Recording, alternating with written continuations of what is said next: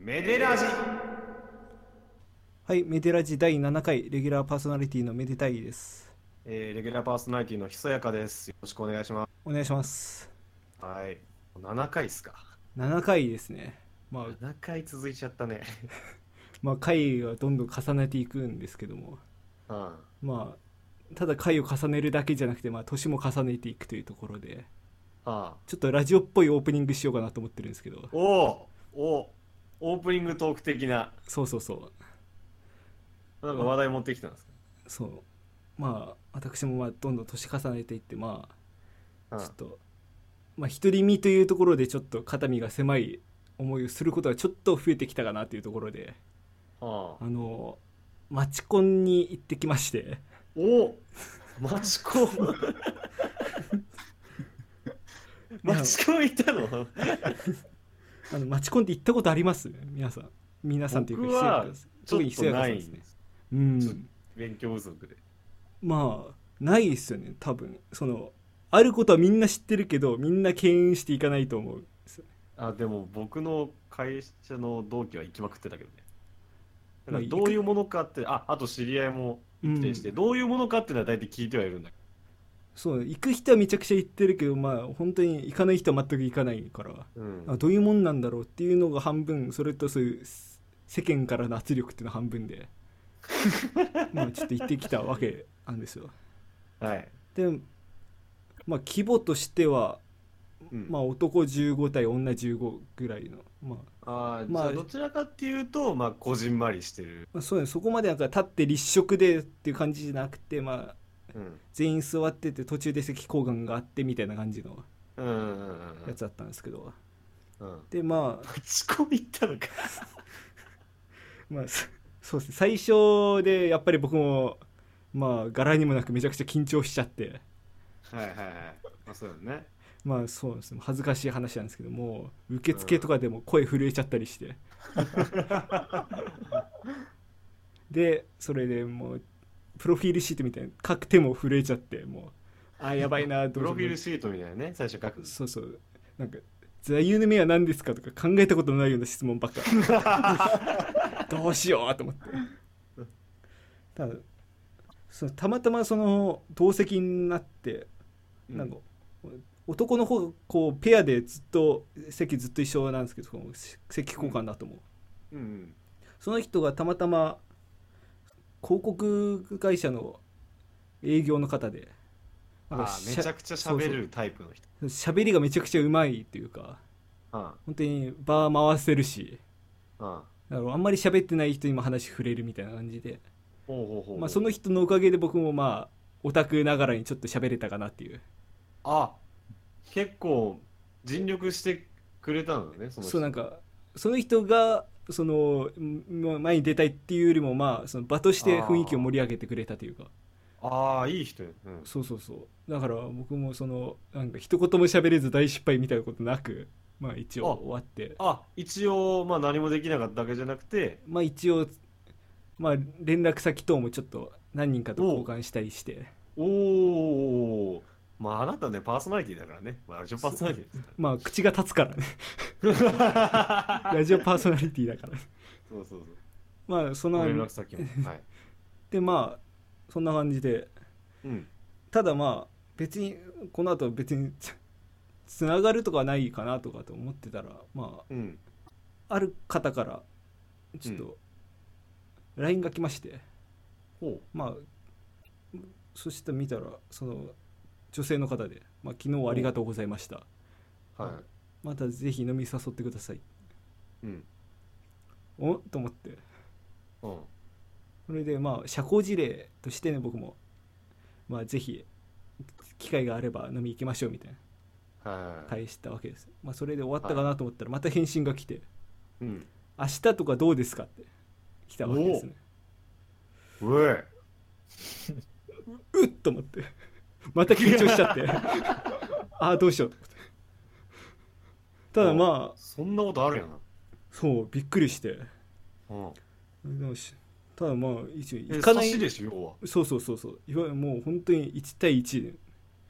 うん。でもそんな機会もないからうん。ただもう断るわけにわけにもいかないというかまあありがたい話だしね、だから、うん。まあい明日空いてますよみたいな。はい。そしたらどこどこに8時何分に待ち合わせでみたいな。トントン拍子に決まって、うん。いやーどうしようと思ってたんですけどおすげえじゃん。ただまあその時にちょっと僕のめでたいアンテナメディアンテナがピコーンと。メディアンテナ？ピコーンと飛んで。これもはなんか怪しいなああ。もしかしていきなりね。そういきなり。僕見てその行くんだったらそのねバー回してた人に行くはずだし、うん。こっちに来るってことはもしかして、うん。じゃねえかと思ってちょちょっと待ってちょっと待ってちょっと待って。あのさぼかせよ。いや普通普通ちょっとちょっとぼかしてる。いやそれしか何むき出しのむき出しのやつ出してんだよ まあ、ピーピー音入れるかもしんないけど、まあ、これしかねえなと思って。もうもしくはなんかなんか新興宗教みたいな。新興宗教かあのそ某巨大ネズミ効果うまあ。おい2回言うなよ。2回言うなあれネズミ講だっけ？あれって。一応ネットワークよもうそれ広げ広げよ もう広げよ まあそこでまあどっちだろうなと思って。うん。ただ一応ねまあいろいろ選択肢をこう頭に浮かべつつもまあはい。そうじゃない可能性もあるわけだからまあ一一応こう一応ちゃんとした格好で行ったわけですけども。はいはいはい。それでまあ待ち合わせ場所行ったらまあ実際その方いらっしゃって、おう。でもまあお店が向こう指定のお店行ったわけですよね、はいはいはいはい。そうなんかそのあたりからもうヒ素アンテナも立ってくるね。そう店指定されたってとこでもしかしてなんかなんかぼったくりバーじゃねえかとかって思うところうが、んなんかこう店とグルになってね。って思ったりもしたんだけど、まあ、実際そのお店自体はいい店で。うん。本当になんかおしゃれなバーというか別に雑居ビルの何階にあるとかじゃなくて普通に1階にあって本当にああなんか道沿いにあるそうそうそう。もうなんか普通バルみたいそうそうそうそうそう。なであもうその線はなくなってよかったなと思ってまうん。あまあ多少安心してねこう入っていって、まあ、始まったわけだけども、うん。まあ、結論から言いますと、うん。まあ、そのお店のオーナーの方が主催する経営企業自己啓発セミナーっていうものに誘われまして。イエ いやいやっぱこのやられたなっていう。最初話切り出された時にね思ったわけですね。やられましたね。そう後から調べてみたらそのその時本もおすすめされたんだけどこの本がいいよって。調べたらその本もなんか宗,、宗教関連の団体が出してた本で。うんなんかそういう自己啓発ネネットワークビジネス系と宗教。どっちもだったっていう。両方だったいや、まあ。ビジネス系と 宗教系両方だった。そうだから結局メディアンテナ健在だったなっていう。ところだったわけ。っていう話をしたかったわけなんですけども。なるほどね。はい。っていうかもうほぼだっただけでしょ。もあい今の P 入れますかね。う今のも入れてください。もうしょうがない。もうあなた2回言ってるから。もうしょうがない。バランス取らないそう。バランス取らないと気がするはい。まあ一応まあ楽しい話はこれぐらいにして。まあい皆さんも多分お気づきかもしれないんですけども。今日なんか違いますねいつもと。そうですね。えもう今日は一応ゲストに来ていただいておりまして、はい。まあ、そのゲストの方というのが、まあ、自称メデラジ放送作家希望の方となってわざわざそのメデラジ我々に放送作家をやらせてくれと。名乗り出たとんでもない変わり者がいるんですよそのすごい方もいらっしゃいますので本当に。そうですよ。まあいやもう物好きというかはって感じで。まあいじゃあしょう、まあ、早速紹介させ早速ではないけども紹介させていただきましょう。といたんですけどね最初から、うん、この方ですはいはい、どうぞはい、皆さん、おはこんばんちは。ジェンスです。どうも、えっ、と、物好きがやってまいりました。あ お名前は？えっ、と、元水と申します。おおはい元水さんです、元水ですね。はい。あの偉い あの、そうです。皆さんご存知。偉いことでおなじみのお偉いことでおなじみの、そうですまあ、よ。本当に知る人ぞ知るというかそうですね。すけどもあの僕らの共通のあの後輩ですあ、そうですね。そうそうです。はい。まあ、ご存知ない方は、真っ赤さ元水みたいなのをちょっと想像していただけるえもおはこんばんにちはっていい これポッドキャストだもんねと。そうです、そうです。そこら辺のやっぱり、あの、時間感覚は、いけないと思ったので。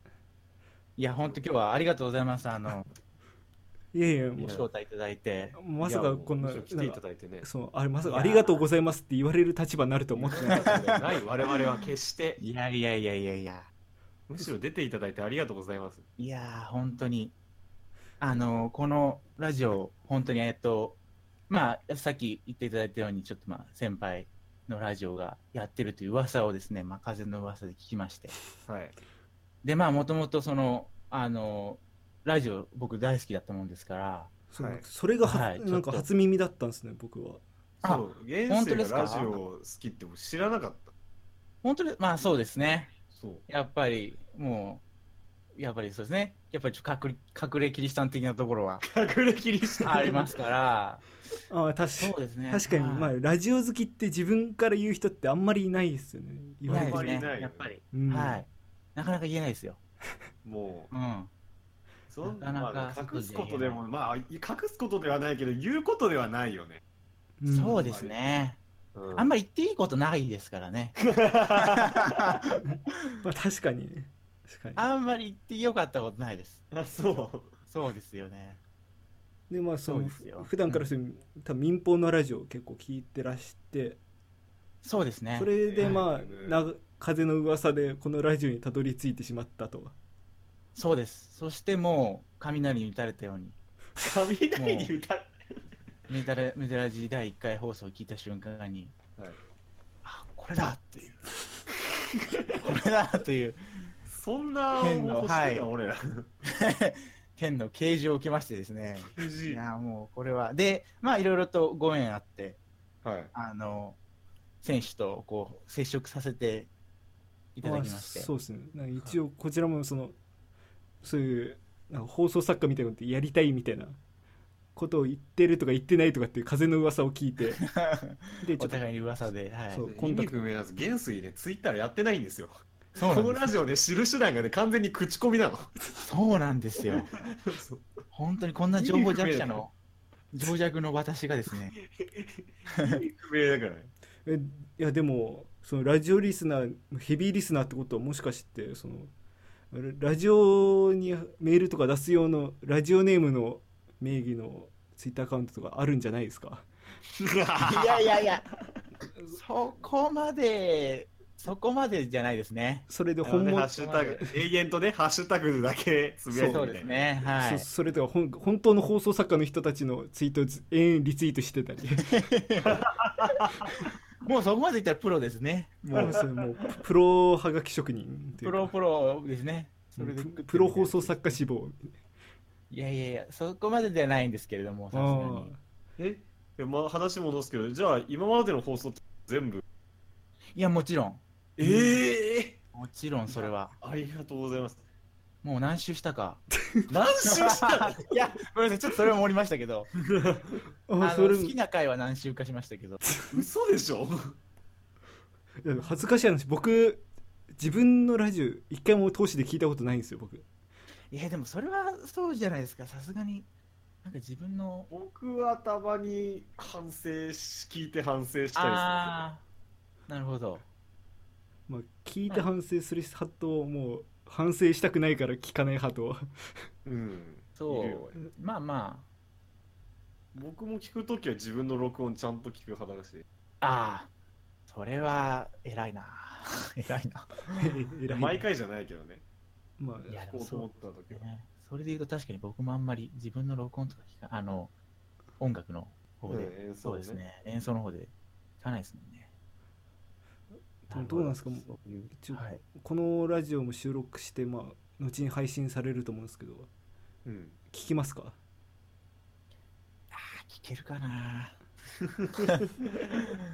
なんか怖いですもんね、だって。怖いよ。いやというか、その、やっぱりゲストという、ゲストという立場からすると、うんやっぱりこれでちょっとその視聴数落ちたとか言ったらもう、目も当てられないじゃないですか。いやそんななんか例えば一流ポッドキャストみたいなんでもう何十万人と聞いてる中でなんか一個だけ落ちてみたいなんだったらちょっとやばいかもしれないですけどこんなまだこれね。駆け出しのペイペイラジオだから。そうそう。平均的にね、固定層しか聞かない聞いてないから、今の。ところ。今のところ。まあ、そうですけど、前回のほら、あの、ゲスト会が結構あー第5回。跳ねた噂を。あ聞いてますか？それも結構プレッシャーですよ。跳ねたでまあ結構いろんな方に聞いていただいた回ではあったけどーそうですね。いや、あの、あの時、特集した高峰ゆりさん、あれ、あの人今、あのほローラジオ放送した時は、あの、フォロワー500人ぐらいだったんですけど、はいはいは今もう2000人超えてますからねい。。わお。すごい。桁が1個。いやもう、これはね、もう完全にね、我々が育てたと言っても過言ではないですよ。出た。過言なんだよな過言なんだよな。全めでたい然大学関係ない。めでたい大学。関係ないんだよね。めでたい大学ではねいや、もう排出しましたもんね、排出。いやもう逆逆にもうおこぼれ預かってしまったみたいなこといやいやいやいや、そうですよ、預かったのは。そんなことないんじゃないですか。いや、いろさんはもう今も自分の歌で一緒。そう一生懸命やってらっしゃってるから、我々はね、我々でゆるく喋っていこうかと。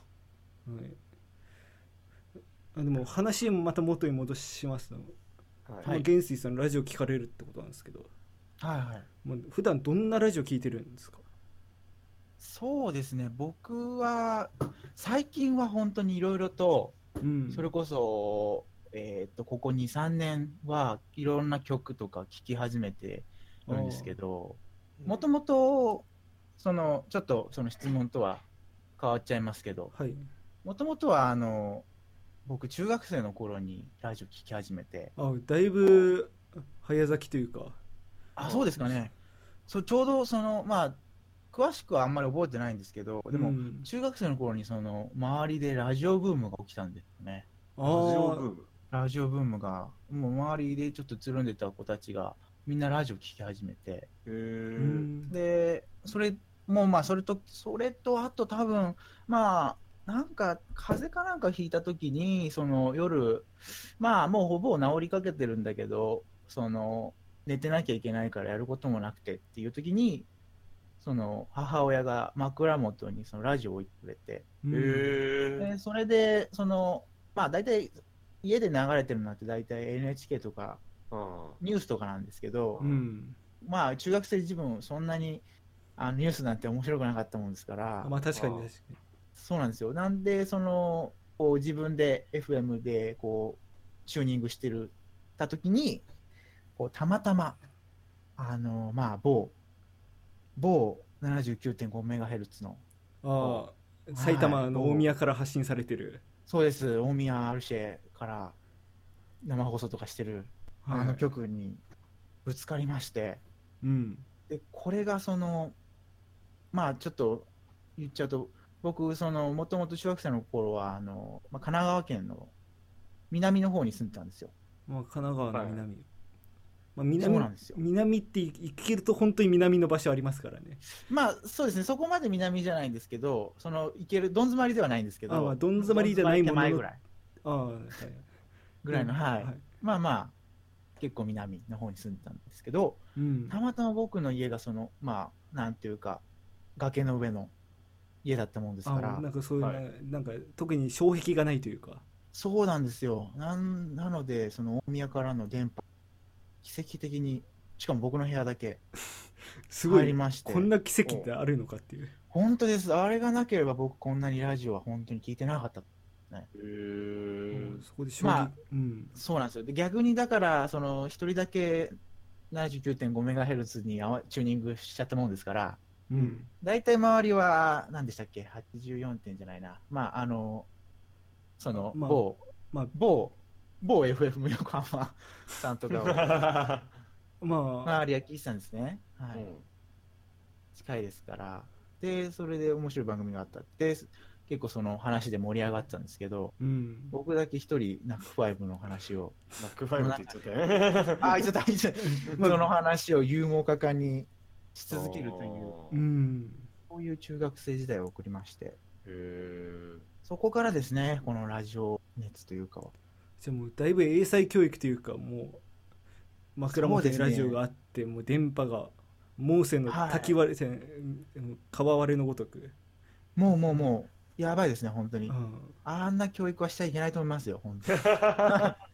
本当に、聞いてた、その、その、中学当時聞いてた番組も、番組でなかなか、まあ、伝説的な番組だったんですけど、今もやってないんですけど、うん、内容もなかなかちょっとぶっ飛んでたんで、もうそれ聞いても衝撃受けてっていう。それでもうそうですね、本当に脳髄に、もう電流が走りまして、よく電流走りますね、電流走りますね。うん、走りますね、走りまくりですね。で、もうそこからラジオのですね。たたただ、うん高校の頃は一時期やめてまして、やめてましてというか、まあ、あんまり時間がなくなったのもちょっと疎遠になってたかなっていう、そうですね、疎遠になってたんですけど、うん。まあ、多分皆さんもそうだと思うんですけど、大学入ってから、その、いわゆるラジ、ラジコですよね。あああ。要はもう後追いで聞けるようになってしまったと。ああの当時当時はまだ後追いできなかったあ、タイムフリーなかったですね。ただ、ああのなかったんだ。なかったです、最初は。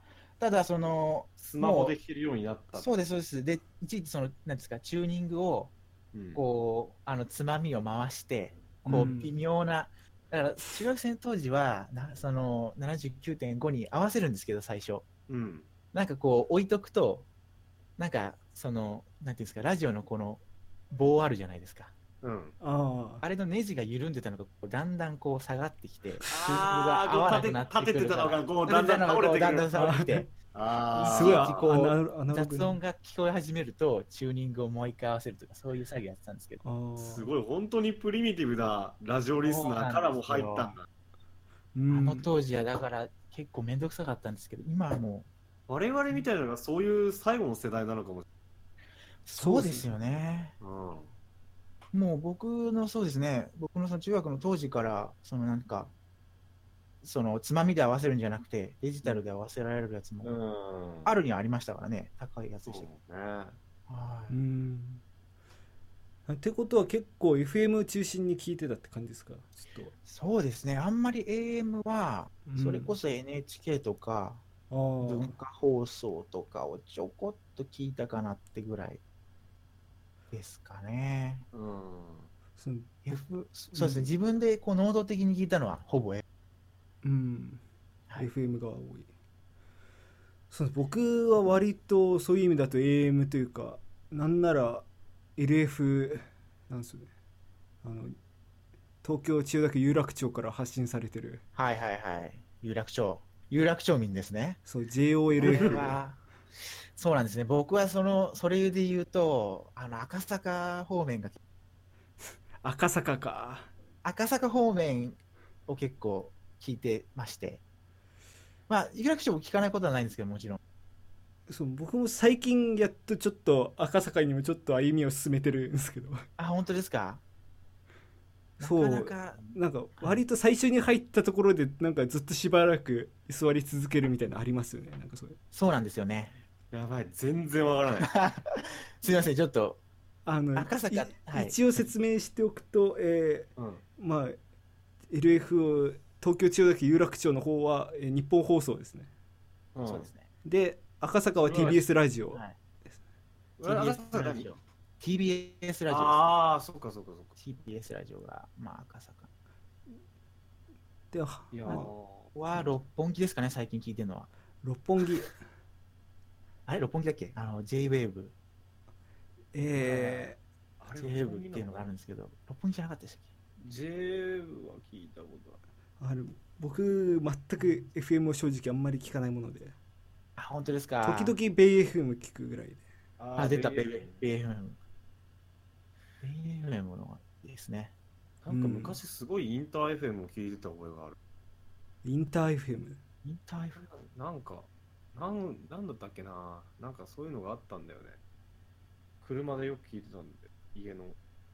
まあでも、大体車ですよね、入りは。車が多いよね。うん。僕は今仕事で車乗ってるからそこで聞いてたりもするし。はいはいはい。あ、じゃあやっぱりそちらの、あの、そうそうそうそうそう。あいいですね。なんか僕、ゆくゆくは地方ラジオとかも聞いてみたいなとか思ってるんですけど、あれですね今ラジコだとあのエリアフリーっていうエリアフリーありますね。課金すればもう日本全国どこの曲も聴けるっていう本当に。いや、いやでもすごいですよね。これエリアフリーで聞いてる人、どんだけ好きなんだよっていう。あでも正直関西の方のなんかお笑いラジオとか聞聞きたいなっていうのはありますよねありますね、確かに。こっちいるとどうしてもその手立てがそれしかないから、それこそ、まあ、ラジオそのもの、ラあのこのポッドキャストじゃないです。うん最近、ラジオクラウドっていうのがあって、ご存知ですかね？ラジオクラウドラジオクラウド。ちょっと勉強不足であ、本当ですか？ラジオ、まあ、もともと、まあ、ポッドキャストと同じような感じで、その、生放送じゃなくて、その、収録したやつとか、あとはまあ生放送のディレクターズカット版みたいのを、こう、インターネットからダウンロードして聞けるっていうやつがあるんですあよ。あうーん。まあ、TBS, TBS ラジオがもともと結構力入れてやってたんですけど、最近なんかいろいろな地方局もやってて、で、それにいろいろな地方局の、なんか聞いたこともないようなラジオが載ってまして、うんこの前見つけて面白かったのが、ラジオ沖縄でやってるうん。方言ニュースっていうのがあるんですよ。方方言ニューあスほ方言です。方言ニュース方言。沖縄の方言でニュースをそうです見上げるんだ。そうです、そうです。はもう、これがもう意味不明。意味不明 ガチの沖縄弁はマジで日本語だからね。これはすごいですよ。うん全く日本語に聞こえない。うんすごかったです。へえ。まあだから結局、きき聞いても何の情報も得られないんですけど、まあただそのなんか文章であの注釈みたいに載ってるんで、ああはとか、ですかね。ぜひちょっとお二人も時間あったら、確かに面白そうだけどねアプリなんで、ラジオクラウド入れてみてください。あはい。あすマジでラジオ好きなんやね。いやいや、まあ、まあまあ、本物よりは、そんな。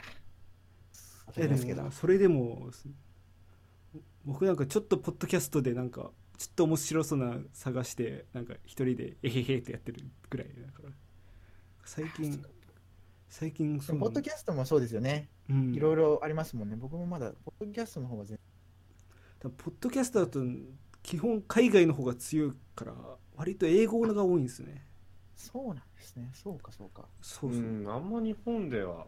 日本だとそう最近本当にちょっとずつ増えてきてっていう感じで、うんまあ、このラジオしかりうんうんうんうんただやっぱりそのずっと続いてるってやつだとん日本語だとその結構学習系というかなんかあ講の座系ね。はいはいはい。あ、そうですよね。英会話とかのやつとなかんとか語、ドイツ語講座とか。そうそうそうありました。あはいはい、あとはなんか一一日一落語みたいなそういうなんか古典芸能みたいなるな結構ネタネタの尽きないううんん。多いんですね。そうそういうのが結構ずっと続いてるのであってこういうなんか結構フリートークっていうか割と素人がトークテーマ決めて喋るみたいなのはうんなかなか最近になるまでないようなイメージだうんですね。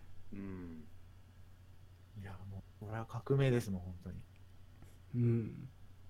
そうだね。我々もこうやってラジオやってるわけだよ。そうですよ。すごい。元水とかも今もラジオ出てるんだけど、どうよ、今。いや、もうちょっと、ち実感湧かないですね、あんまり。そうなんだよね喋ってる時間湧かないんだあんよねまそうですね。やそう。っぱり、なんでしょうね。まあでも、緊張はしてます。確かにし第1回の時めちゃくちゃ緊張した気がする。僕らねめちゃくちゃ緊張してたあ、本当ですか？え、でもあんま感じなかったですよ。いやでもね最初の方は結構。そうで第3回ぐらいまで割と。そうだね3回ぐらいまではかなり緊張してね本当ですか？でもだ4回目ぐらい4回目がまあロケ会でもうそのあたりからどうでもよくなっそう あれたそうだんだんこなれてきたっていうのもあるかもしそうれないそうそうそうなるほど、なるほど。いや、でも、いや、すごいと思いますね。う全ん然その、あれを感じさせない。やってたんじゃないかなって思いましたもん。最い初やいやいやいやいや やってるどこでやってた？ここれやれってたねここでやってたけどどこでやってたんで確かに。いや、なんか、個人ラジオ、実は。これが個人ラジオだわ。そうだ、そうだ、そうだ。あひ一人べしゃりみたいなんです一人ペシャリを。それこそ曲に向かってし。航空に向かってね。ここにもいやそんなことしてないですから。感想もらえる生の声でマジでは俺は初めてもらったから今めちゃくちゃ嬉しいんだけど。あ、本当ですか？いや、でも、いますよ。本当僕の周りも結構、本当に言ってんの？いや、います、います。あの、なんていうんですか、その、メデラジギャグみたいなの通じますもん。何？メデラジギャグ。何メデラジギャグって何？ね聞きは知らない知らない何それい。や、まあ、い言った手前、なんか、こう、例えが浮かばないんですけど、まあなんか、この前もありましたもんね、なんか。うん。そうです。まあなんかずっと。メメデラジに絡めてなんか。このまま、はい。このまま、メデラジ、あ、そのまま、レジあメデラジ行きだなみたいな。行くんですか？みたいな、そういうのとか。まあ、あとはもう本当に、あのー聞いてすぐ、その、まあ、あれですね、あの、聞いてる友達が、いつも、更新されるたびに僕にこう、連絡してきてくれるんですけど、もうそれを何者受けたらもうその場で聞いて、で、感想を送り合うという、謎の。俺らの知らないところで感想会開かれてんの？同好会、メディラジ。そのお互いあれあれ聞いたとかってやってるのマジでなんか視聴率30%ぐらいのドラマじゃないと許されないですマジでいやいやいやいや。もう本当に朝の連続ドラマ並みだと思って多分。構わないと思います。俺ら朝ドラの朝ドラの半半分は多い。半分、半分めでめでたいですよ。半分めでたい半分半分めでたい。で半分めでたいです。で半分ひそやか あ、うまい。うまい。なるほど。間違ってないからねいや、でも本当それぐらいもう結構浸透してますから。いや、本当に、だから、本当にそうなんですよね。もう、ここまです、なんていうか、出来上がっちゃってってますからね。僕がなんかその、今日最初に放送作家とか言いましたけど、こんな放送作家みたいなって、ちょっとなんいやいやいやいや恥ずかしいですねいやありがたいです僕らもだからもう僕らもう国に向かって喋ってる からさ、あのそういうおもうゲストは本当に大歓迎なんですよ皆さん。皆さん ラジオ出たいっていう人はもう言っていただいていいんですよ本当に。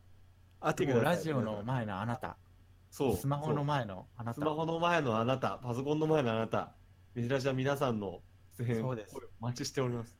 そう。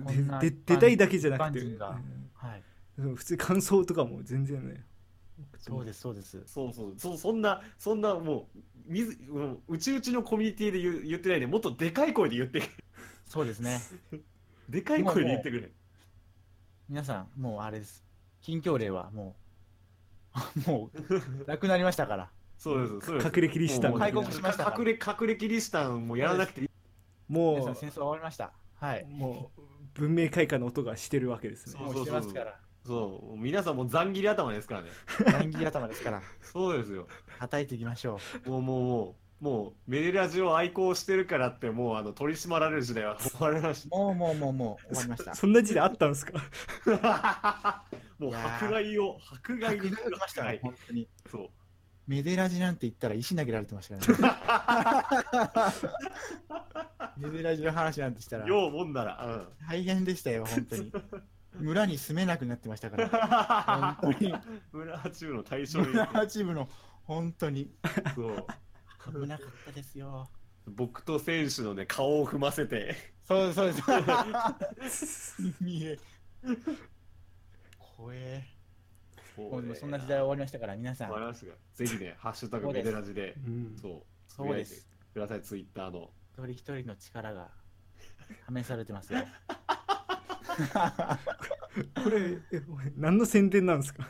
わかんない。いやでも本当思うんですよね、やっぱラジオ、そうなんです、その話ちょっと戻っちゃいますけど、はい。それこそその、まあ難しいところなんですけどね、その中学校の頃そのそれこそ僕しかそのあの FM の79.5聞いてなくて、ううんん。でラジまあ、でも僕もそのあの横浜の方も聞いてたんで、うん。時々は、まあうん。話に混じってはいけたんですけど、うん。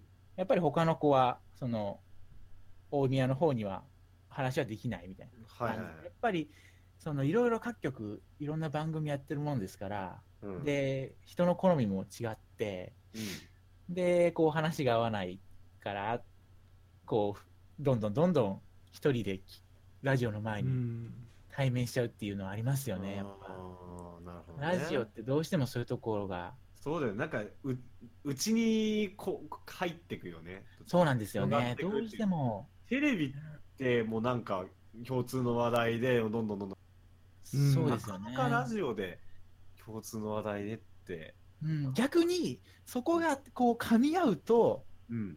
すごいんですよね。あー。ララジオの場合。あお前も聞いてたの？みたいな。そうなんですそうなんです。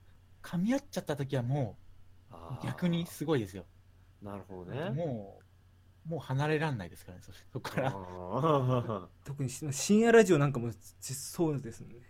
そうなんですよね。あのなんかこんな面白いの世界中で聞いてるの自分だけじゃないかみたいな思う時一瞬。あそうそうなんかそう夜ですね3時ぐらいにこうへ暗い部屋で一人で聞いてたりすると、はいはいはい。逆に確かにそういうあのあんまり人に言いたくしそう。なんかこう独占したいみたいなとところもちょっとありますよね。そう。人に言え言えないっていうよりなんかこのことをなんか自分だけで楽しみたいみたいなそういうそうですね。よ欲と美味しいうかいラーメン屋さんをあんまり人に教えたくないみたいな。あ確かに。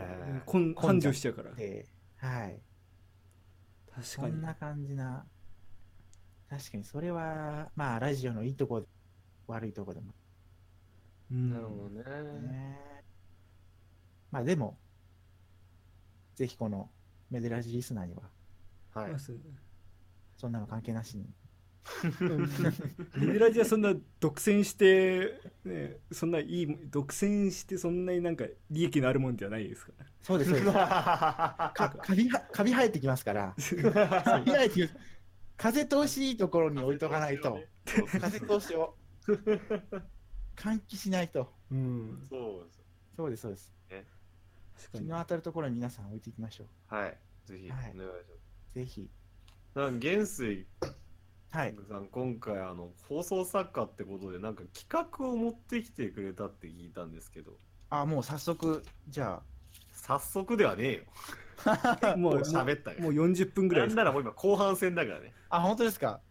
あん立つの早いですね。いやじゃあそうなんです。あの本当に誠に勝手ながら恐縮ながら。はあいえいえ。あのまあそうですね。自称放送作家とやっぱ言う言うからにはなんかいはい。手土産の一つでもと思いまして。おう。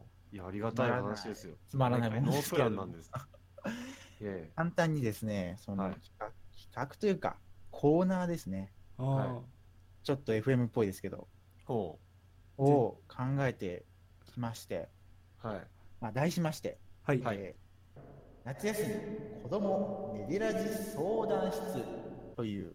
おおおまあちょっと今の、あの今、ちょうどやってる夏休み、子供電話相談室とか、ますね。はい。ご存知の方も多いと思うんですけど、あのはい。NHK さんでもう長年やられてるあの、うんお化け番組うん。がですね、を今やられ今やってるということでちょうど、なんで、ちょっとそれに、まあ、ちょっとかけまして、はいはいえーあのメデラジのメデラジ研究の第一人者であるめでたい教授ひそやか教授をこうお呼びしまして何言ってんの？で、えーメデラジまあ主にはメデラジに関することにちょっと質問をしていきたいなというふうに考えて。誰が知りたいんだよ、そんなこと。いや、でも、やっぱり、あのーこのラジオってあんまり、あんまりっていうか、ラジオっていうか、そのポッドキャストってそういうもんかもしれない。はいあんまりリスナーの声って、うんあれ、届かない。まあ、あしあれですね、あの、ツイッターとかがあるからあれかもしれないです。まあでも基本的はいにその、なんか発信する人はするけどまあ基本なんかただ聞くだけになってるからそうですよね。かもしれないやっぱ総合の、はい、まあ、っていう話をね、散々してたからね、今までう。んそうですね。なんで、まあちょっとこれを機にですね、まあ僕が珍しいリスナー、代表として、ちょっと、こう、まあパーソナリティのお二人とこうやり取りしていくことで、まああの一般の、一般のというか、今聞いてくださってるリスナーさんにも、どんどんこう、まあ介な入していって、るほどね。なるほどね。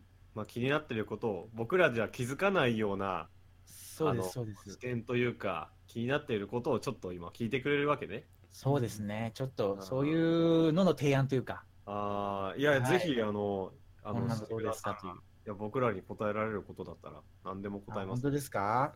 はい。じゃあ早速なんですけども、はいはい第、えっ、とまあ、1問目というか、もう記念すべ一つ目のき質問記念すべき第第一問一問第第1最初の問目、はい。はい神奈川神奈川県の、神奈川県にお住まいの、はい。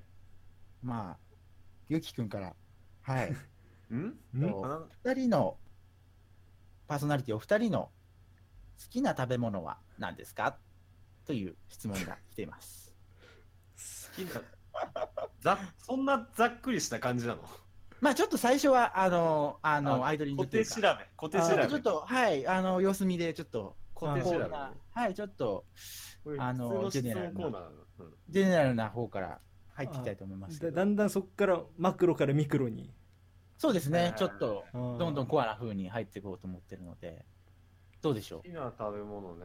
う最初須さんは？ひそやかさんからお願いします。すやかさん、いやでも、すやかさん、本当に好き嫌いがほとんどないんだよね。あ、嫌いなものがほとんどなくて、うん。好きなものは大体好き、嫌いなものはほとんどなくて、うんいつも好きな食べ物って聞かれると困っちゃうんだけど、まあ、強いて言うならラーメンとかかもしれない。ラーメン。うん。なラーメ何ラーン、ラーメン二郎。ラーメン二郎。お ラーメン二郎なるほど。ラーメン二郎。やっぱ二郎って、二郎ってやっぱスポーツじゃない。スポーツじゃない。うん、スポーツであり、宗教であり、あああ、なるほど。のも、うはいやっぱ二郎がね、すべてだよね。競技なんですね、も競う。競技だね。うん。なんかやっぱ調子のいい日と悪い日で、やっぱ全然違うし。で、店側も俺側もある。えいやーやっぱね、二郎は奥が深いよ。なるほどえ。何言ってるんですか？何何言ってるんですか？いやーあのね、あ、これ、二郎の回も作りたいな。いや、二郎、二郎の僕、僕、まあ、あちこちて結構なん、結構いろいろ言ったんだけど、いろいろありますもんね。はまあ、僕の中では、まあ、野苑街道店が不動のトップなんですけど、い。うん、あの、僕が本当にここ1、2年で一番衝撃を受けたのは、会津若松店。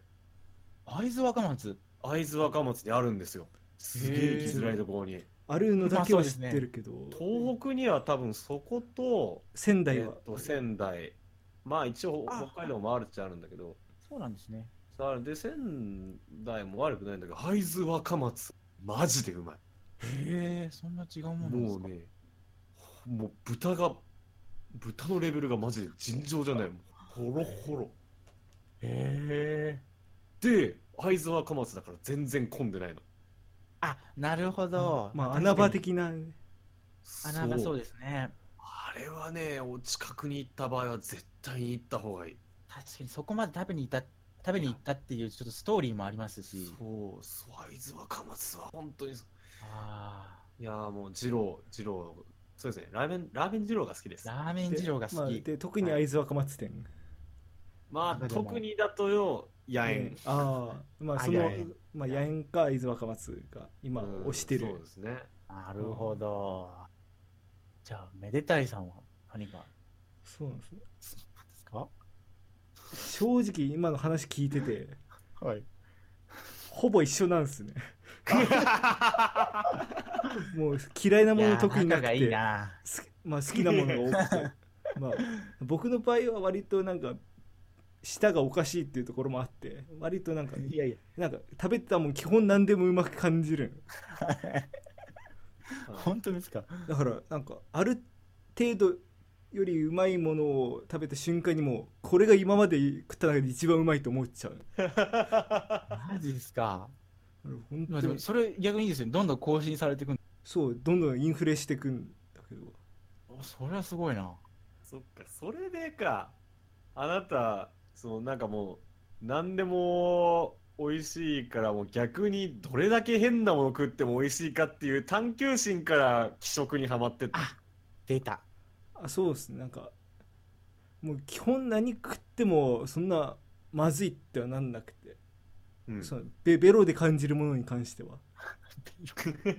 あのその食感がやばいとかそっちだとちょっとあるけど本当になんか普通に人間の消化器で消化できるようなものがベロではなんか基本何でもうまく感じちゃうんですよねそうですね。最まあ、めでたい選手は、非食、非食きまあ同好会的な。一時期まあ今でこそこういうなんか音楽を中心にラジオみたいなことやってますけど、まあ、一時期はもう 本当にもう奇妙な食事のことしか考えてなかった時期もありますから奇妙な食事って書いて気食非そう食で。すねの愛好会をまあ選手本当にやってて、まあでもどういったものなんでしたっけ？僕も僕も巻き込まれるっていう。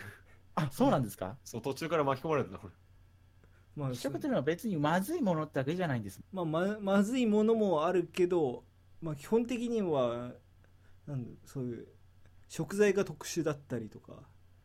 例えばまあ、その虫虫であったり。あー、なるほど。亀のゼリーとか亀のゼリー？とかなんかスポンジじゃなくてですか？あそそ台湾かどっかのでなんか亀ゼリーっていうのが売ってるんです。すごいな。なんかすっていう感じかそれかまあ味付けが奇妙か。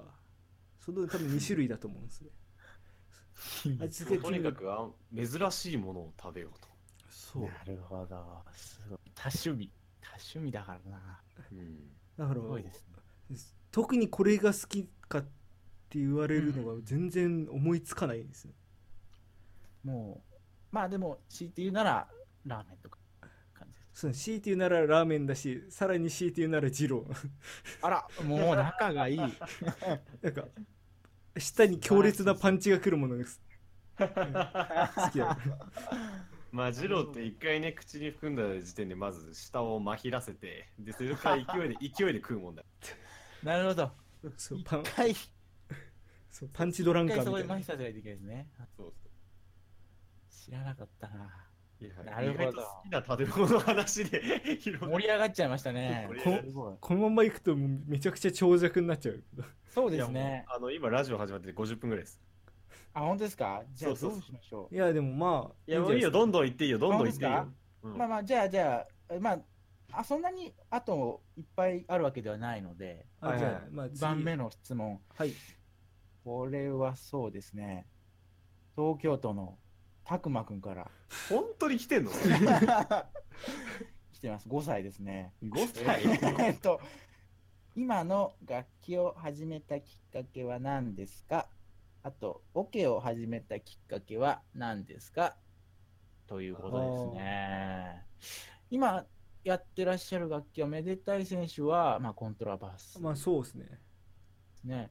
磯谷作家さんは、まあ、パパーカッションを、まあ、全般やってるパンまあ、まあ、これ、これ、これ、これ初めて言う、これメデラジで初めて言う。僕ら3人は何の知り合いかっていうと、まあ、系が一緒だったんですね。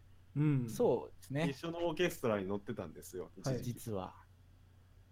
そうで、僕は今でこそジャズに傾倒してるけど、当時パーカッションをやってた。うん本邦初公開。確かに言われてみれば初公開うん。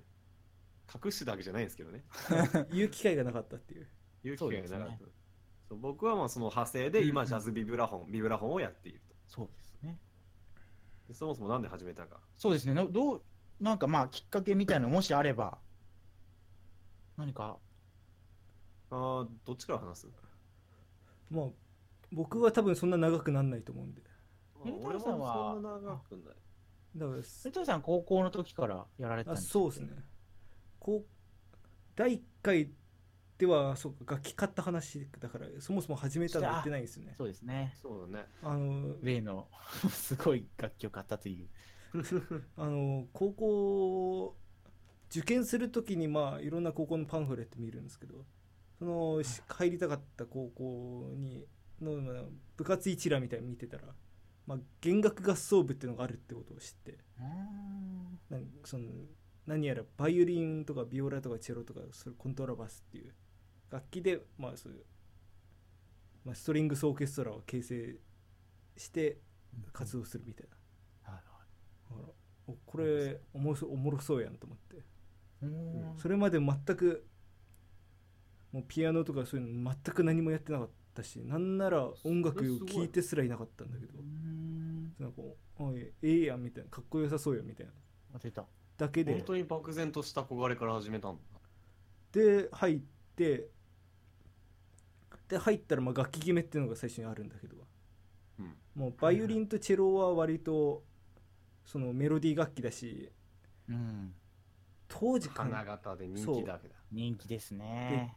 チェロは特に当時ちょうど送り人をやってたのかああ、なるほど。ああ。それでなんかななんかチェロ人気みたいなはいはい。そう高校生本人よりもなんか親に相談した時に「あ最近送り人」っていう映画でチェロ弾きの人が出てたよみたいなのがあっていやーそういうのありますよ。うち自分のうちでもそういう言われたし。うーん。確かに。だから。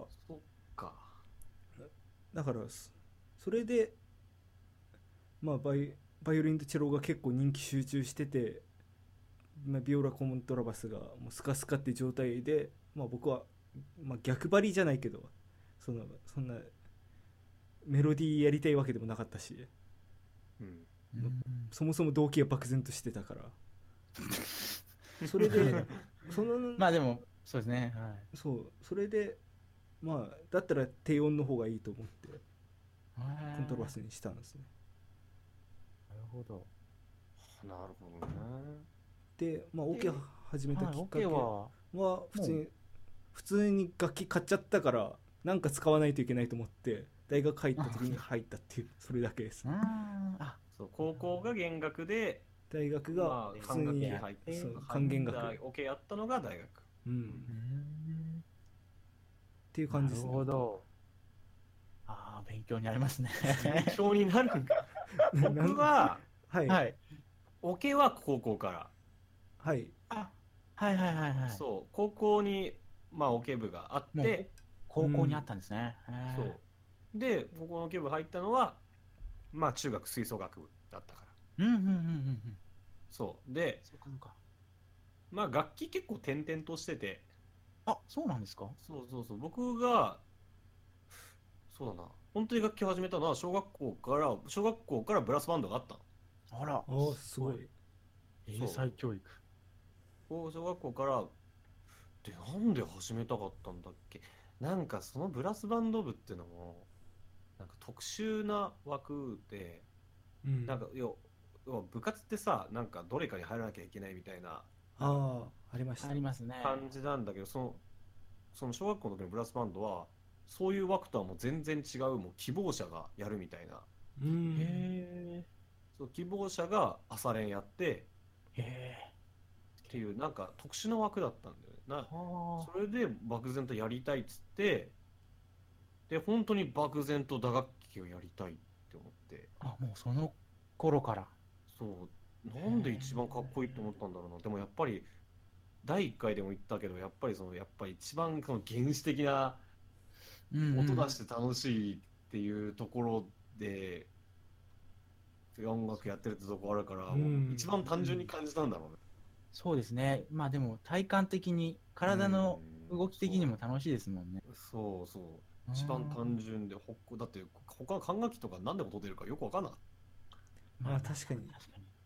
そうですね。最初とか本当にただ単純に息を吹いてるだけだと思ってたしそうそうそうそうそうそうそうそうですよね、確かに。それでなんで音出るんだろうと思って、うんうんでまあうん、でもまあなんかオーディションやらなんやらがあって、まあ、最初はやれなくてでもやそのうちやれてあみたいなのがいろいろあってうん。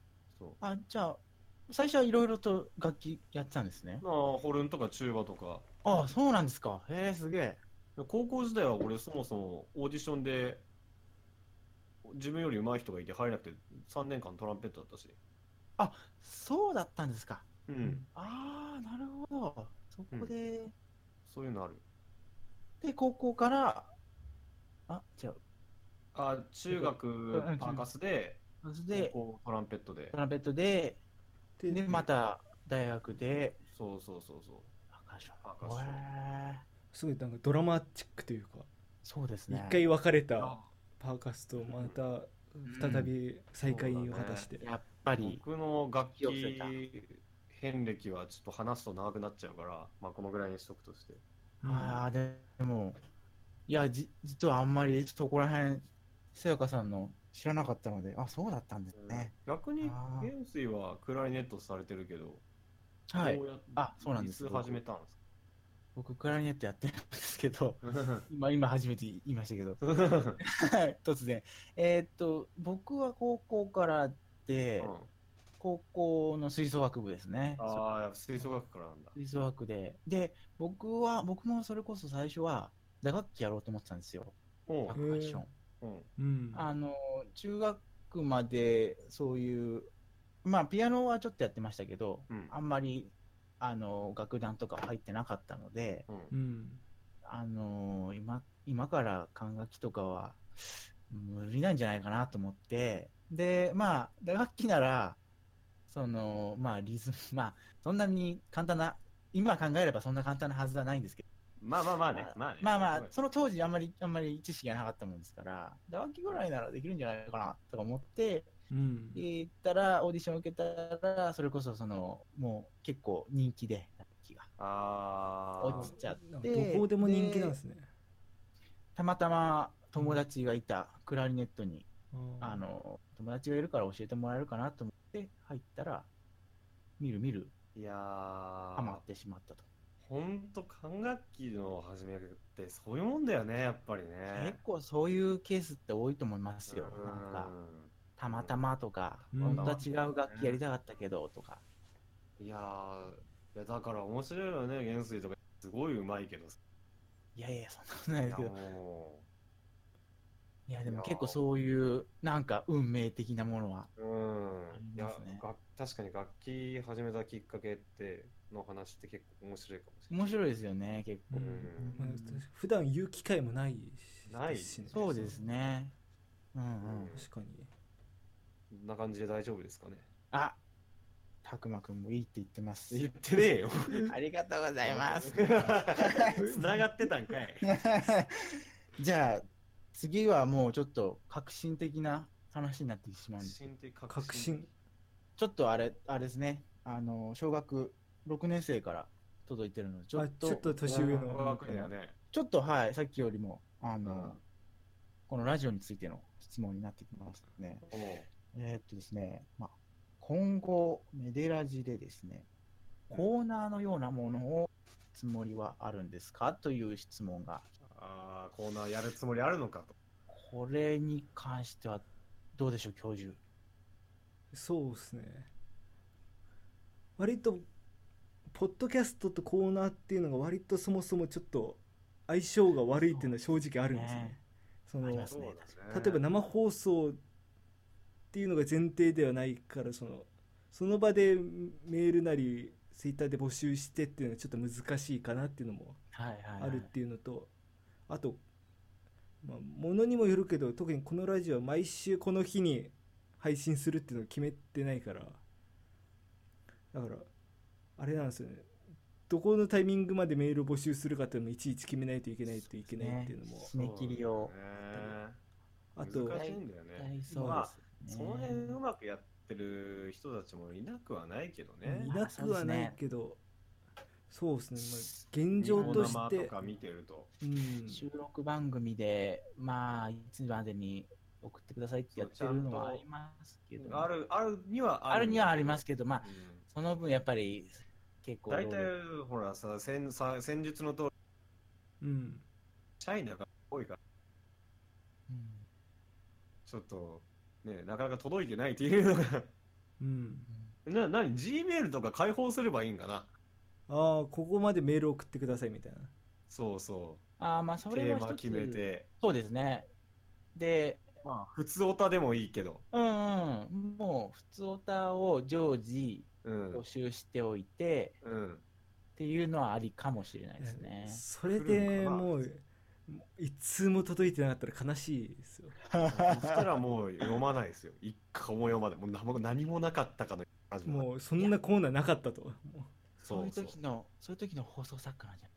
おおゲンちゃんまさかの、あの、うちわで。ういや桜はまずいって桜はまずい。桜ほど、桜ほど寒いものはないですね。それがバレた瞬間もストのやばいですね、それは。今、今これ、これちょっとこれ、やばいですね。切っといてください、これ。この部分。いや、でも、元帥ならいいんじゃない？あの、はがき職人的な、名物はがき職人的な。ただその人一人しか元帥からメッセージ来てますよ。その人一人しかいなかったら本当になんか出してやれってなんないです。むしろ。なんでかたくなにメールを送り続けてるんだこいつは。今日みたいやー、そうなりかね、確かに、まあ、ちょっと工夫しないと。そうだそうですね。どういうのがいいんかな。まあ、でも、そうですね。二人、二人的にはどうなんですか？その、話題的には、例えばそういう、まあ、普通オタみたいのがあると、その普通オタからこう話題とか広げられるじゃないですか。まあいやでもあるのはありがあったら本当にありがたい。僕らもうひねり出してるから、毎回。あ、本当ですか？もうそういうのが必要ないくらい、もう、あの、ネタがあるっていうなら全然。全くそんなことない。よめちゃめちゃ苦労してる まあ確かにまあでも、はい。うんだからまあそういうのがあればありがたいけど。うん。まあ今までそういうのハッシュタグで募集したつもりなんだけどやっぱりやっぱメールとかの方がいいんすかね？もしかしたらそうかもしれないですね。ハッシュタグだとちょっと、あれなのかな。そうそう。まああのこの前あれです考えてみてこの前あれですよね。あのハッシュタグだニュースサイトでうん。出てたんですけど、ツイッターのあれでなんかハッシュタグがついた途端にそのなんかその他の見てる人はちょっと不快な思いをする傾向にあるみたいな。ああなんかそういうデータあるみたいな。見た見た見た。なんかハッシュタグのついたツイートを人は否定否定的に見るみたいな。そうそうそう。研究結果が出たみたいな。あ、そうなんですか。だからもしかしたら、多分潜在的なものかもしれないけどね。だからうん。なんかうわもうハッシュタグベタベタついてる嫌だなみたいな。っていううそのお本当にかんそう思ってはないけど潜在意識的になんかそういうあやうん。やだなみたいななっちゃうのかもしれないっていう。っていう研究が出たらしいんですよね。あだからちょっとそういうメールフォーム作ってみるのはありかも。あー。そうっすね。ね。ね本当に何でもいいですよだって僕らあの好きな食べ物はだけでこんだけ喋れるえ。本当ですよ。もう、このパーソナリティ2人、プロですから。僕らの技量とかじゃなくて僕らが助かるっていう本当にむしろ技量ないから言ってるこれはそうそうそうそういやいや、またまた。もうもう、そこはもうお二人、シェフが、シェフシェフが。シェフって専門家だったりシェフだったり忙しい そうですねね。じゃあ、そんな感じで。まあてまあちょっとこれってコーナーはちょっと今ちょっと今は難しいかもしれない、普通お宝始めてみますかそうですね。普通歌はちょっと要検討かもというはいふうな感じで、いいかなっそうですね。ね。そうですね。小6は納得してくれた。はあ納得してます。はい、納得します。す。ね。適当やな。じゃあ、これが残念ながら最後のし、あ、最後じゃないな。もう2つですね。もう2つ。ラスに、はい。ラスに。ラスにですね。ラスに。はい。ちょっとこれも、まあ、ラジオ関係なんですけど、うん。まあ、せっかくそうなんですよ。このメデラジリスナー、うん。結構人数も、まあ、それなりに、それなりにというか結構いるわけですから、いるのかな？ちょっとここらでですね、やっぱりリスナーとしては、まあ一つこう思い浮かぶのが、そのリスナーの呼び方っていうのがあるのかな、ちょっ呼び方？いやもうとと。そううとうですね。とうとう元帥からの質問に。これは、はい、24歳。東京都元帥からの。はい、そうです。体は、体は大人、体は大人、心は子供の、子供リスナーからの質問が来ましたよ、ついに。リスナーの呼び方まあ、これはちょっと FM は聞いてる僕、あ、でも、そんなことないか。AM でもありますよね。AM でもあるのはああるかなあの、オードリーさんのあはいそうですね。リットルトゥースとか、おリゾルスね。うん。確リかに呼び名。トルトゥースねそうそうそう。そうあとは、そうですね。ななんなん考えたこともなかった。な確かに。なメデラーとかっすかね。ああ、メデラ。メデラはいいですね、一番。呼びやすくて。あ普通普通うん。のメデラだとメデファミはもういらっしゃるらしい。メメデファミメデファミでもいいんじゃないですか。あもうもうもうメデファミだとみんな。ファンムですか、みんな。いや。なんかそんなに、なんかそんな急に。もともとメデファミっていうのがもうはい一定数いたんです今までも。これ自分で言うの超恥ずかしいけど。ファンムがいたわけですね、ファンムが。ファミリーが。ファミリーが。いややっぱメメデってつくとなんかすごい僕に対するあれみたいラジオじゃなくて。それはちょっと違うんじゃない？メデラジだから。メデファム、すごいですね。メデファミ。メデメデファミ、メデファミ。メデファミまあメデラジとふふ韻は踏んでるけど。出た。出た。出た。出た。こういうことちょくちょく言うのは良くないんだよ いやいやいやいや。選手がね引用踏むとねドツボにはまるから。ええじゃあいいっすか？じゃあメデファミメデファミですか？えこれからメデファミで行くんすか？本当に。いやいいかいか行きたくない。行きたくないんかい。やだやマジですか？もう完全にあの、あれで、シミュレーションできてました、今。明日からバンバン使っていこうと思ってます。メデファミじゃあじゃあじゃあじゃあじゃああなたが大体出してくださいって話うーん。大体やんか、そメデメデってつくとなんかそうさっきも言ったけど僕個人に対してみたいになるから。う、あのメデメデラジ。うん。うん。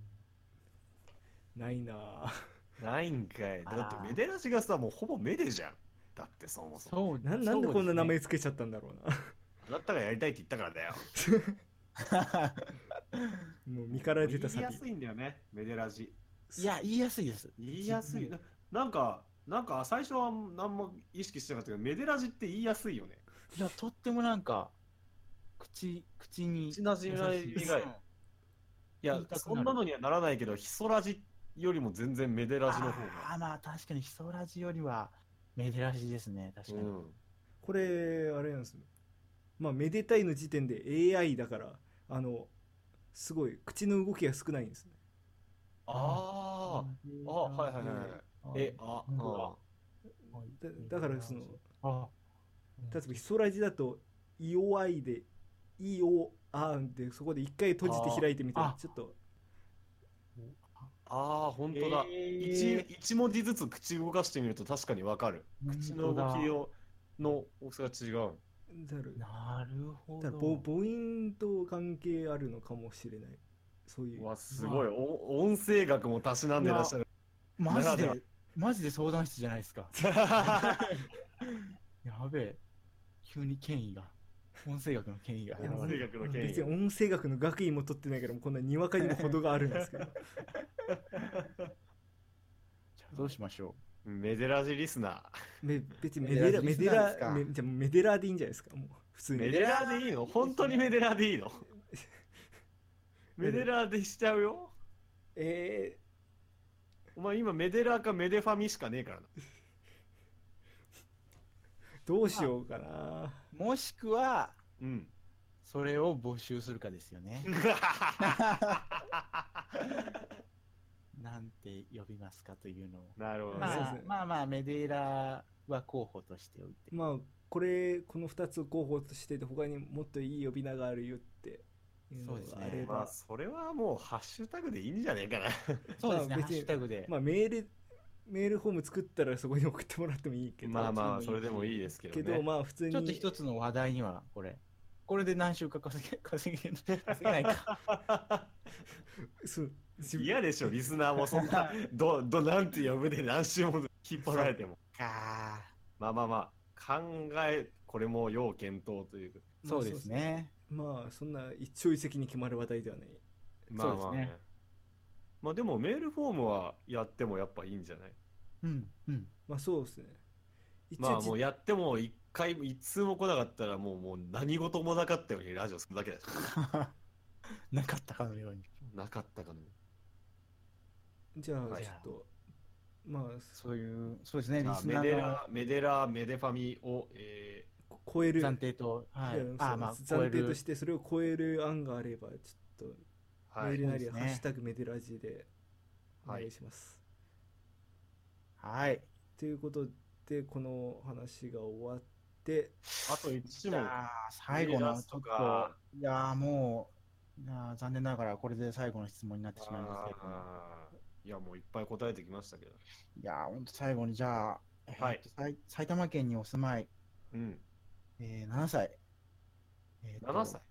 7歳。き7歳みこちゃん、きみこちゃんからですきね。みこちゃんき。みこちゃん。なんかすごい設定は凝ってるけど、えー質問ですね。はい。プラスチックはなんで土に帰らないんですか？という質問が。急に本家の質問来てる。いやー、最後にして関しては関、係、メデラジ関係ないじゃん。いや、でもちょっと来ちゃってるんですよね。来ちゃ来ちゃ来ちゃってもう一回言って質問ないじゃん。え、えっ、と、え、きみこちゃん、きみこちゃんからですね。うんはいえープラスチックはなんで土に帰らないんですか？という質問ですね。あの、きみこちゃんは、あの、そうだな、きみこちゃん、パンって食べる？パン好き？うん、パン。うん、好き。ああんパンとかジャムパンとか。きみこちゃん何のパンが好き、アンパン。あんパン、あんパン好きだね。うん、きみこちゃん好きですよ。あの、先生もあんパン大好き。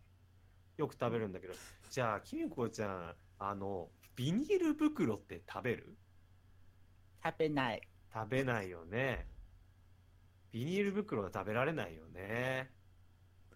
そう。で、あのーでね、あん、あんパンって僕もうんきみこちゃんも大好きだし、うん、あのね、動物とか、うんあ、と、すごくちっちゃい生き物いっぱいいるんだけど、そういうのもみんな大好きなの。菌とかも。そうなんだ。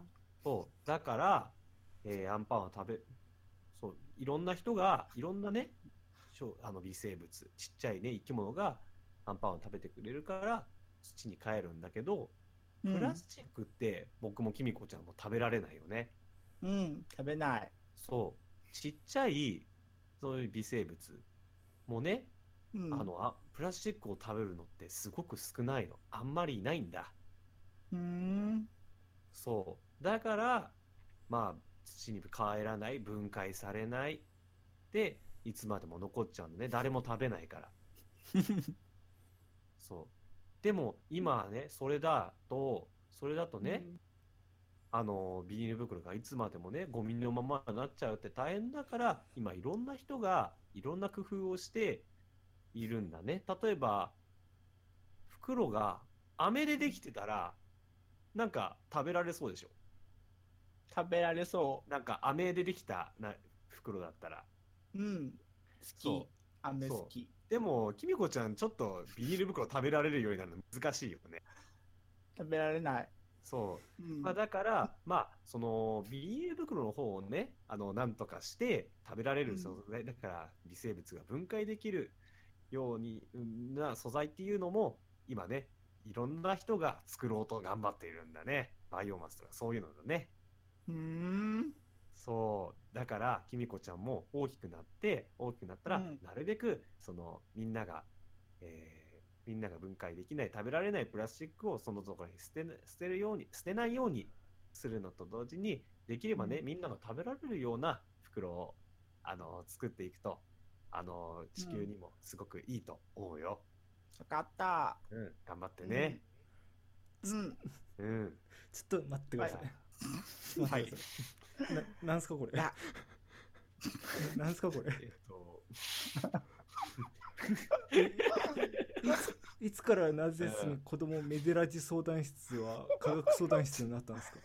さあ、きみこちゃんでした。いやはい。はい。いやー、答えられてよかった。いや、先生、ありがとうございました。いやあれ夢夢見てんのかな？あれ？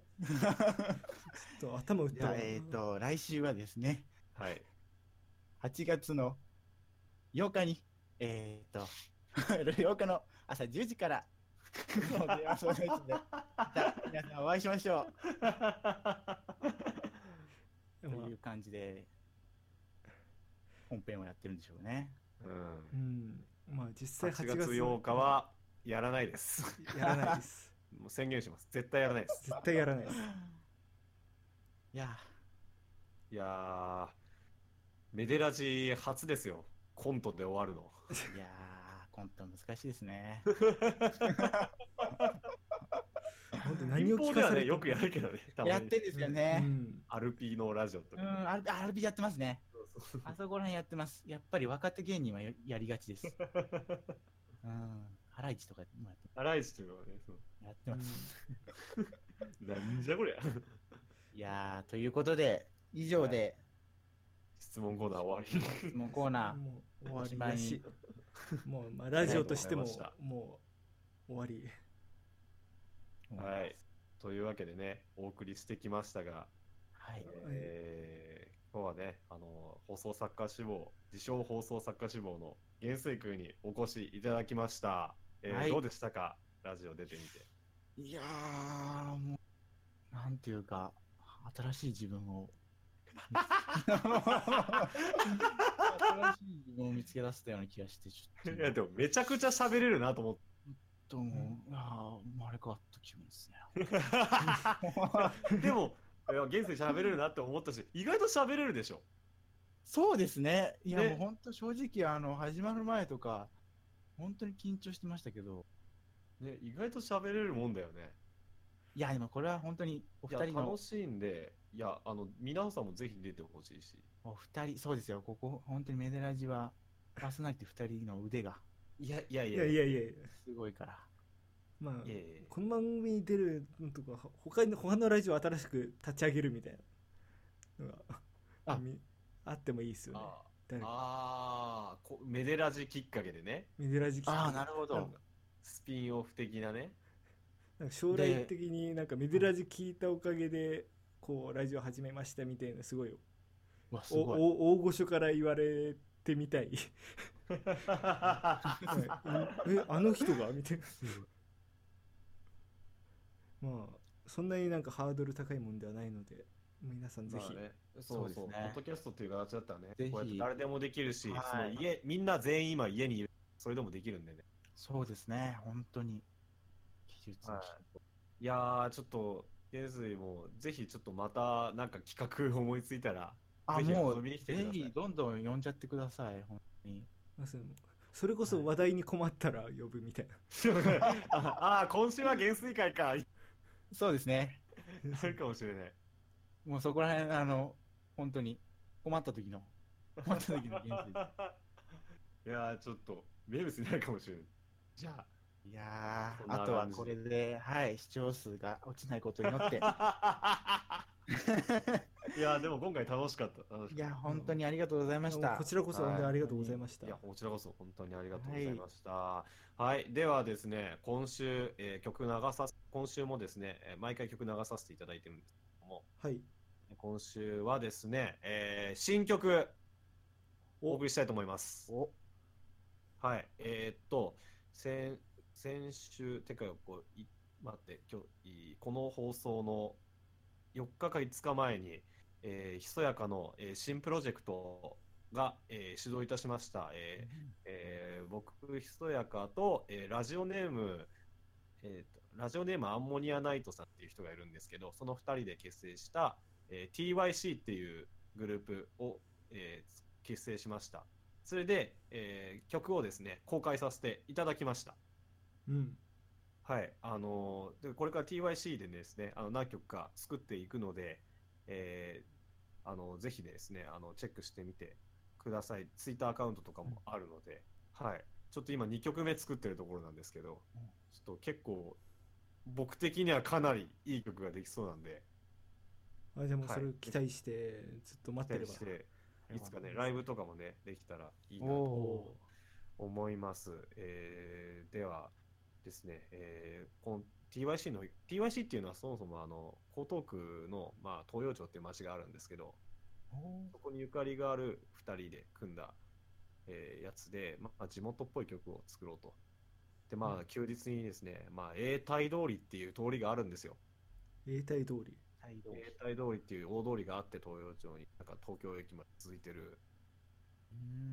門前仲町を取って、ねうん。その休日にね、その屋台通りをプラプラーっと歩くような、そんな感じの、えーね、曲、歌詞に僕が曲をつけましてですね、えー曲名が、えー曲名なんて何でも永代という、おお。はい、えー今週は曲名なんて何でも永代を弾きながら、お。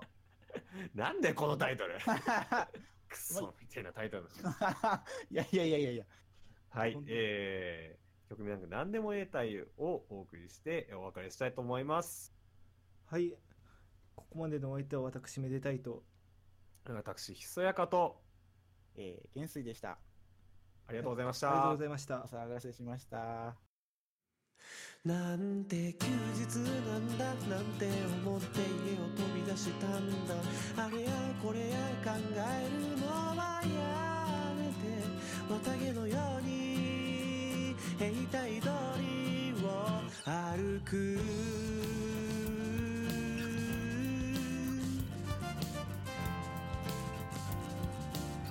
捨てられたブランケット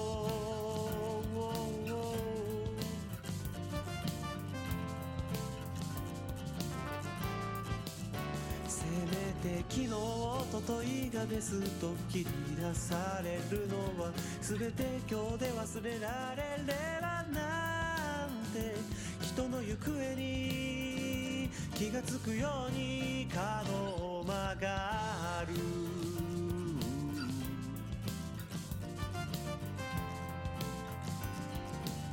錆びついたトランペット